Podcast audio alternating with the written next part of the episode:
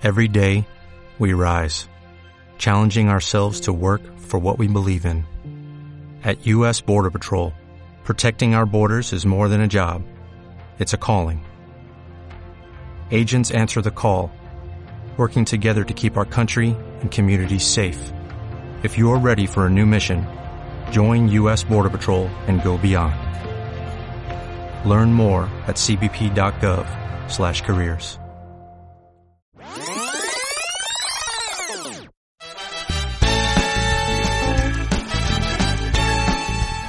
En tal amigos de Sax. El día de hoy tengo el placer de que esté conmigo Vanessa Fields, que viene a presentarnos un nuevo libro y bueno, es un estuche de monerías. Así que bienvenida a Sax, Vane. Muchas gracias, yo encantada de estar aquí con ustedes. Muchas gracias por darte un espacio. Vane viene directamente a presentar su nuevo libro y entonces estuvo en Guadalajara y ahorita viene a la Ciudad de México. Entonces entiendo que tu agenda ha sido muy apretada y agradezco mucho el espacio que nos brindas. Muchas gracias por la invitación, yo encantada siempre. Oye, la primera pregunta que siempre les hago es respecto a comida. Y tú eres colombiana. Recomiéndanos algo que comer si vamos a Colombia. Ajiaco. Ajiaco. El ajiaco es una sopa que se hace con tres tipos de papa diferente, con pollo y algo que se llama huascas, que es una planta que tiene que ponerse los cinco minutos antes de servirlo y le cambia el sabor a todo. Es especial, tienes que comerlo porque si no lo comes no fuiste a Colombia. ok, perfecto. Ya saben, si van a Colombia, ajiaco. Tengo muchas preguntas. Eh, tú tienes un gran entrenamiento de lo que son tanto en recursos humanos como en la formación de alto desempeño. O sea, eh, estás en ambas patas. Tanto entiendes lo que exige una empresa como recursos humanos, como has estado en la formación de esa gente que se va a incorporar a las empresas. Entonces, a mí me encantaría que nos dijeras qué es lo que tú consideras importante para desarrollar como persona y convertirte en una persona de alto desempeño. Mira, eh, uno de los, de los entrenamientos más difíciles de los equipos de trabajo, cuando ya hablamos de equipos de alto desempeño, es entender que la coherencia con la que actúan impacta todo el entorno de sus vidas, el laboral, el familiar, el personal, el humano. Y para eso hay que desarrollar un alto grado de conciencia. Entonces yo soy especialista en entrenamiento de equipos de alto desempeño pero todos, todos mis talleres o todo lo que yo he hecho en la vida es primero trabajar con la esencia de las personas. Después de que desarrollas ese alto grado de conciencia, eh, las personas realmente empiezan a entender que sus hábitos deben ser coherentes y eso no es fácil, que tú sabes que socialmente hay que encajar y entonces hay que tener un espíritu muy armónico con los equipos de trabajo para que logren encajar en esto. Y aparte yo creo que a veces siempre pensamos en estas rutinas de, muchas horas o de habilidades que son quizá muy extensas. Y me encanta la forma en la que tú lo dices, porque entonces es algo que todos estaríamos en teoría práctico a que lo pudiésemos desarrollar. Pero obviamente no lo es.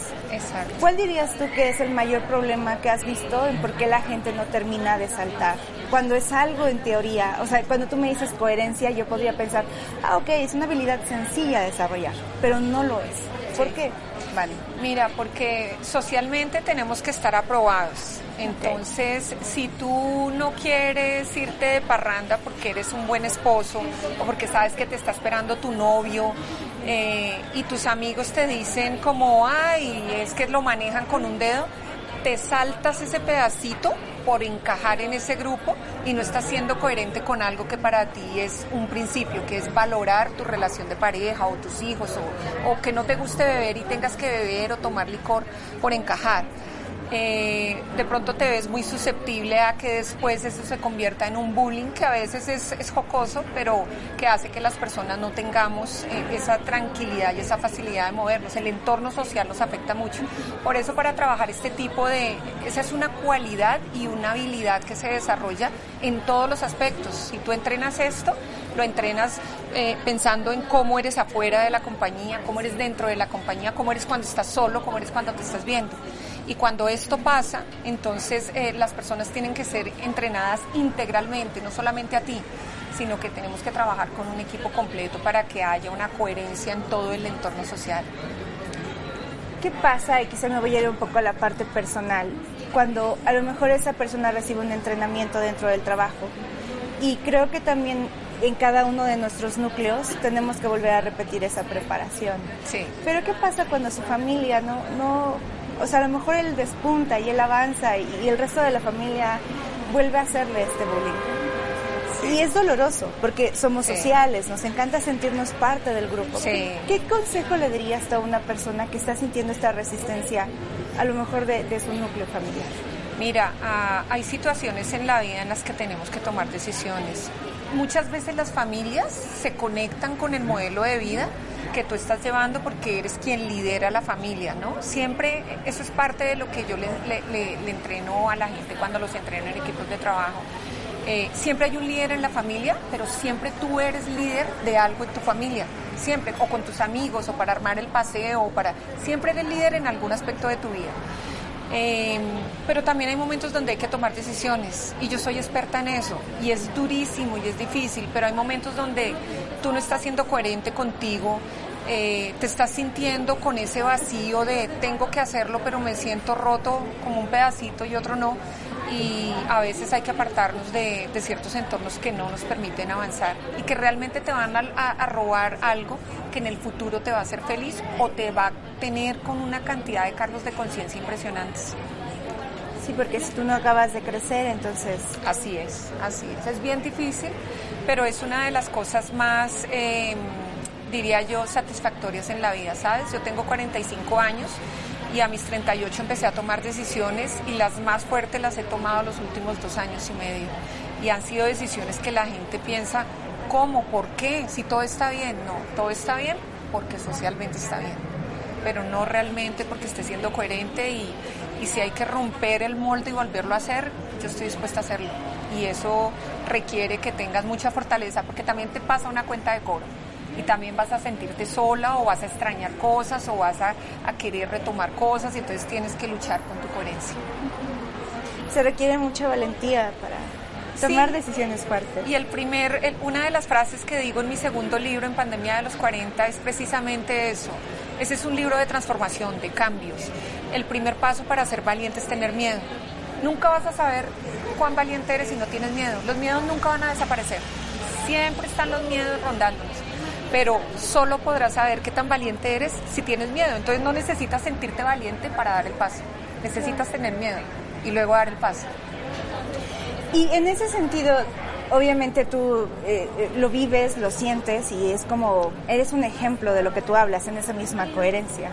¿Qué consejo le dirías a alguien que a lo mejor está petrificado por el miedo, aunque sea normal, pero que en el momento se siente paralizado?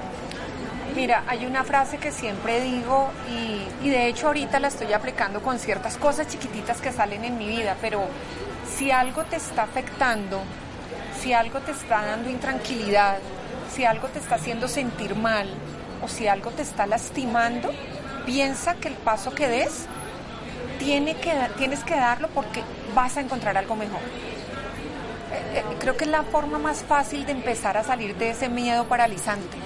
¿Cómo confías en eso? O sea, porque al, final no hay como la seguridad de que si esto hoy me está lastimando, por ejemplo, mi alimentación, no estoy tomando las decisiones correctas, porque en el momento, como tú dices, a lo mejor fui, fui a comer con amigas y decidí salirme del régimen que llevo.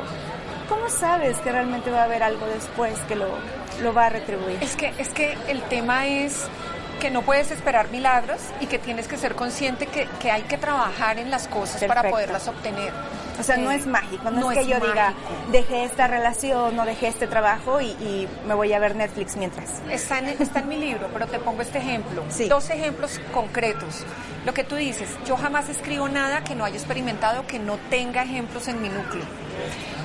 Yo tenía una, yo, yo fundé una compañía hace 23 años, de la que fui pionera en Colombia y hoy está en cuatro países. La, la, pusimos en Colombia, México, Chile y Estados Unidos justo cuando yo cedí mi participación y me pagaron en marzo de este año. 23 años en un mundo corporativo que me daba todo lo que yo necesitaba para sentirme contenta. ¿Sí? Y el primer miedo paralizante es voy a dejar de vengar y tengo 43 años, 44 años, ¿qué va a pasar conmigo? No, yo ya no quiero salir al mercado. Es bien difícil a esta edad, hay una cantidad de niños en el mercado que, que hablan cuatro idiomas y van. Entonces, imagínate el miedo tan paralizante. Pero ya no estaba siendo feliz, algo me estaba deteniendo en mi desarrollo humano. ¿Qué había que hacer? Dar el paso. Ese es un ejemplo. Y, yo no sabía qué me esperaba. Otro trabajo, dedicarme a los libros, pero eh, mi proyecto en este momento tiene algo seguro para darme para vivir. No. pero sé que tengo que trabajar y, y proponerme hacer un proyecto con esto y con lo demás que hago y eso requiere un esfuerzo. El segundo ejemplo ya no tiene que ver con la parte financiera, es con mi parte humana. Yo tenía un matrimonio de 23 años también. Un matrimonio que los últimos 13 años fueron pedaleados a, todo, a toda marcha y era un matrimonio socialmente supremamente bien. ¿Y cuál era el miedo? ¿Qué me espera al otro lado? ¿no? Me está esperando alguien, me está esperando algo, no tengo ni idea cuál es la cuenta de cobro que pasa una decisión de estas en la soledad, pero lo que sí sé es que tengo que ser coherente y yo no estaba disfrutando eso. Entonces, en, en este libro también digo, siempre les digo a las personas, hazte esta pregunta. Yo tengo una frase que dice, si no lo estás disfrutando, algo está mal. Algo. Entonces, familia, trabajo, esposo, novia, hijos, hasta el carro, dinero, hazte esta pregunta, ¿lo estoy disfrutando? No, algo está mal. Entra a revisarlo y de ahí te mueves del lugar. Eso me encanta como lo dices, porque creo que a veces vamos acumulando cosas que nos van incomodando. Sí. Y quizá tú vas, el 80% de tu día sale bien y, sí. y, ni siquiera lo percibes. Pero en el fondo cuando te vas a dormir, hay una vocecita que te dice, hay un 20 que, que no está funcionando. Así creo que es importante escucharlo y creo que es parte de la coherencia Así que es. tú estás diciendo. Es la intuición y lo, lo mencionábamos en, en, el lanzamiento en Guadalajara de los, de los libros, en, en, la, en la rueda con la que hicimos el lanzamiento y les decía, miren, esa vocecita que tú mencionas, eh, muchas veces no la escuchamos, pero esa voz tiene un nombre, se llama intuición. Y la intuición, en mi primer libro, en Yo sin vergüenza, la describo muy bien, está científicamente comprobada como la fe, existe y ella te habla. Y muchas veces no la escuchamos porque decimos, como que le llevamos la contraria, ¿no? Y seguimos y la vida nos sigue dando más muestras, más muestras, eh, pero hay que aprender a escucharla y la desarrollas con un, esa es una habilidad que tienes que desarrollar y tienes que trabajar. Pero la intuición es supremamente importante para las decisiones que tomes en tu vida. A veces nada te garantiza, pero tú sientes eso y dices, siento un fresquito. A las mujeres nos dicen que es el sexto sentido. Eh, no es el sexto sentido, se llama intuición y la tienen mujeres y hombres. Lo que pasa es que el hombre pasa más rápido cuando la intuición le habla. Vale, a veces cuando hablamos sobre escritores y gente que es eh, más emotivo y artístico, siempre tenemos estos comentarios sociales sobre de eso no se vive, no es relevante, busco que algo que es real. Y a mí me gusta reivindicar estas áreas. Sí. Y tú vienes de ámbitos que son muy duros, que son muy concretos, de números tangibles, Sí. y eres escritora. Sí. Entonces, dime ¿Cuáles son las habilidades que te sirven más para llegar a ser escritora? Es decir, siempre les digo, ¿cómo convences a la musa de quedarse contigo? ¿Cómo manejas la creatividad? ¿Es realmente creativo? ¿Un día despertaste y escribiste el libro? No. ¿O has trabajado en ello? Mira, so- son varias cosas. Lo primero es que esta es una habilidad, que es en lo que yo me entreno todo el tiempo y entreno a las personas y es en lo que debería entrenarse el mundo. Eh, escribir es una habilidad y, y tienes que desarrollarla todos los días para que se vuelva una fortaleza. Entonces todos los días tienes que estar pensando eh, en un proyecto a través de la escritura, ¿no? pero eh, tienes que disfrutarlo. Entonces no es que un día amanezca con creatividad, es que de pronto eh, tengo pensamientos que digo, estaría bonito escribir de esto. Y de pronto a veces me grabo en el carro o a veces eh, eh, tomo una nota en mi blog de notas y de repente un día eh, me siento y saco un capítulo que era un capítulo que termina por allá al final. ¿no? Y entonces estoy aquí con ustedes y caigo en cuenta de cosas y digo, ay, voy a escribir de esto, me sirve para este capítulo, la misma vida te inspira, ¿sí? Eh, lo que sí creo es que debe ser muy responsable la escritura si tú quieres vivir de esto. Porque si, si no eres consciente de que es un proyecto para vivir y, quieres vivir de esto, sino que solamente vas a escribir por momentos y no lo vas a hacer firme como lo estamos buscando hacer con Yo Sin Vergüenza y con Pandemia de los 40, pues se te va a volver un fracaso que te va a llevar a sentir que estás perdiendo tu tiempo. Y yo hasta ahora siento que todo lo contrario, he tenido ganancias con Yo Sin Vergüenza y Pandemia de los 40. ¿Qué consideras tú de los fracasos? ¿Qué son los fracasos para ti? Yo creo que los fracasos son duros. No dejo de pensar que fracasar es muy doloroso, eh, pero creo que los fracasos, así suene cliché, nos enseñan y nos forman. Para mí, más allá de aprender a levantarse del fracaso, yo, yo creo que no me he levantado del fracaso, sino de adversidades toda mi vida. Ese fue mi primer eslogan en, Yo Sin Vergüenza, éxito ante la adversidad, éxito ante la adversidad. Y por eso hice un stop con pandemia de los 40 y dije, yo no quiero tener más éxito a partir de la adversidad, estoy cansada. Toda mi vida, desde los 5 años, dormí en la calle y después un montón de cosas. Entonces digo, ¿por qué a partir de la adversidad? Yo quiero disfrutarlo, por eso hoy en el sí no lo estás disfrutando, algo está mal. Pero creo que los fracasos eh, son pérdidas que nos enseñan y que nos dan herramientas y aprendemos a, administrarlas para luego hacerlo mejor. Y no significa que si fracasaste en una situación, mañana no lo vuelvas a hacer en la misma. Pero si de verdad tú tomaste aprendizaje de eso, vas a perder distinto y algo más vas a seguir ganando. Como otras veces puedes fracasar en algo y decir, no lo vuelvo a hacer. Pero sí creo que cada, cada fracaso nos enseña eh, el problema es que a veces como que la, es la intuición la que te va diciendo, te vas a caer, te vas a, y vuelves y te caes, fracasé, porque es que me va mal en el amor, porque es que me va mal en las, y vuelves y lo haces, y vuelves y lo haces. ¿no? Creo que el, ejercicio es de conciencia, por eso cuando pienso en que hay que entrenarse en la vida hay que entrenarse a partir de la conciencia y a partir de saber decir y reconocer que algo venimos haciendo mal y que tenemos que ajustar. Y otra vez está la conciencia sí. y el hecho de la coherencia, cómo sí. lo llevas. Es que si no partimos de eso es muy difícil y la sociedad difícilmente piensa en eso, ¿sabes? Por, por, por el afán del resultado, por el afán de, del deber hacer, del cumplir, ¿no? Eh, del, es que si no tengo hijos ya, entonces, ¿no? Me quedo sin hijos pero vale la pena a veces tener un hijo para saber que en dos años esa relación no va a funcionar, no lo sé. Sí, creo que a veces esas precipitaciones eh, tienen que ver mucho con la conciencia. Creo que eso fue lo que a mí me encantó de tu libro, el hecho de que tratas de romper el paradigma de decir, no pasa nada, no es, pasa una edad más, es un proceso más. Así es, pandemia de los 40 viene mucho a decirnos eso, eh, viene mucho a decirnos por qué tenemos que pensar que no podemos rescatar cosas que dejamos de hacer en el pasado porque ya van a asomarse los 40. O porque en los 32 empiezas a sentir esa presión de que ya llegan el tiempo y los hijos y que entonces qué hiciste con tu vida, porque esto le pasa desde los 32, 33 años a las personas y no lo dicen y no y lo que están sintiendo es la pandemia de los 40 venir. ¿Y por qué a los 50 ya la capacidad productiva? Porque esos son los modelos de la edad para estar cerrando una pensión. Entonces te dice que eso fue lo que fue tu vida. ¿No? Y la invitación del libro es mucho a eso, hacerlo con responsabilidad, porque también el hecho de que no, como en los 40 estoy joven, entonces me enloquezco y me pongo a salir con un montón de chavitas, chavitos y destruyo el matrimonio. Entonces también es como tener mucha conciencia del momento de vida que estamos pasando. Y ahí es donde yo promuevo el tema de tienes que ser integral y tenemos que ser coherentes con las decisiones que estamos tomando. ¿Cuál dirías que obviamente hay un mundo por delante que te espera? Tienes cinco años para llegar a la siguiente década. Pero ¿cuál dirías que está siendo o, o que tú ves a futuro tu reto más fuerte de tus 40? Yo creo que el reto más fuerte y, y, casi que siento que ya voy por la mitad es empezar a, a aprender a vivir diferente. Okay. Porque yo vengo de un, de bueno, un sí. claro, vengo de un proceso de vida donde era todo diferente. Era un proceso de vida donde siempre estaba acompañada, era un proceso de vida donde siempre estuve estable en un país, era un proceso de vida donde tenía un rol corporativo que ya era mi compañía con la que yo iba a finalizar mi vida eh, los fines de semana, entonces siempre el entorno familiar, ¿no? Imagínate, y ahora me voy a vivir a Canadá a estudiar inglés porque nunca, nunca tuve el privilegio de regalarme algo así y ando en jeans, en tenis, el mundo corporativo se acabó, ando con gente que no es de mi edad.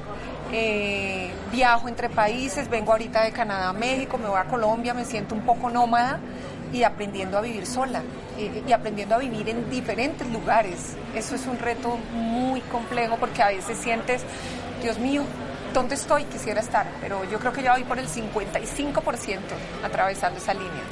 Y obviamente existe duda cuando lo estás ejecutando porque sí. estás extraña, porque estás rompiendo vínculos, la costumbre. Sí. ¿Qué fue lo que te dijo, tranquila, vas en el camino correcto? ¿Tu intuición? Mi intuición eh, y mi coherencia, vuelvo okay. y insisto. Yo no la estaba pasando mal en mi vida, la estaba pasando bien. Tú me podrías ver y estaba bien. Pero yo creo que ahí es donde es, más duro. Es más porque cuando las cosas van mal, tú dices, pues sí, porque van mal. Sí. Pero oye, van bien. Sí, sí, estaban bien socialmente, está, encajaba todo pero no estaba siendo feliz eh, con temas, por ejemplo, muy profundos con mi matrimonio. No estaba siendo feliz. Con la compañía eh, era Hollywood, ¿no? Todo el tiempo, desde las 7 de la mañana hasta las 8 de la noche, 9 de la noche. Eh, y sentía que se me estaba yendo de la vida, de las manos el tiempo en la vida, ¿no? Entonces, creo que cuando me pongo en estos zapatos que le digo a las personas, si algo, si no lo estás disfrutando, algo está mal y algo te está lastimando, algo mejor me espera. Intuición, decisión, intuición. Pues yo soy encantada de platicar contigo, pero entiendo también que tienes otras actividades al resto de la tarde. ¿Algo más que esté en el tintero que quieras conversar con nosotros? No, quiero decirles que, que bueno, que Pandemia de los 40 y yo sin vergüenza eh, son dos libros que vienen con una perspectiva eh, no solamente empírica ni soñadora de la vida, son libros reales. Eh, no es biografía de Vanessa, en el segundo encuentras todos los casos de caballeros que, que, te escriben, que me escriben y me dicen, ¿cómo me leíste? O sea, eso me pasa a mí, chicas también, con seudónimos protegidos. Y en Yo Sin Vergüenza encuentran muchas herramientas para realmente poder empezar este camino de encontrar lo que necesitamos para ser coherentes y sentirnos bien en, todas las etapas de la vida. Te agradezco mucho, ha sido una entrevista que yo siento, a mí en lo personal me ha enriquecido mucho y espero también que estemos compartiendo grande la información que tú tienes. Y yo creo que me quedo con la frase que dijiste, si no lo están disfrutando, algo está mal. Algo está mal. Y creo que también, no porque esté bien, implica que realmente es algo que te está haciendo súper feliz. Entonces, eh, quizá es momento ahora que estamos cerca de estas épocas de cambio de año, de hacer realmente cambios. Te agradezco muchísimo por tu tiempo. Muchas gracias por el tiempo. Gracias. Gracias. ¿Te preocupas por tu familia? Entonces, ¿por qué darles solo huevos ordinarios cuando pueden disfrutar de lo mejor? Eggland's Best, los únicos huevos con ese delicioso sabor fresco de granja, además de la mejor nutrición, como 6 veces más vitamina D, 10 veces más vitamina E y 25% menos de grasa saturada que los huevos regulares, además de muchos otros nutrientes importantes. Así que, dales los mejores huevos. Eggland's Best, mejor sabor, mejor nutrición, mejores huevos.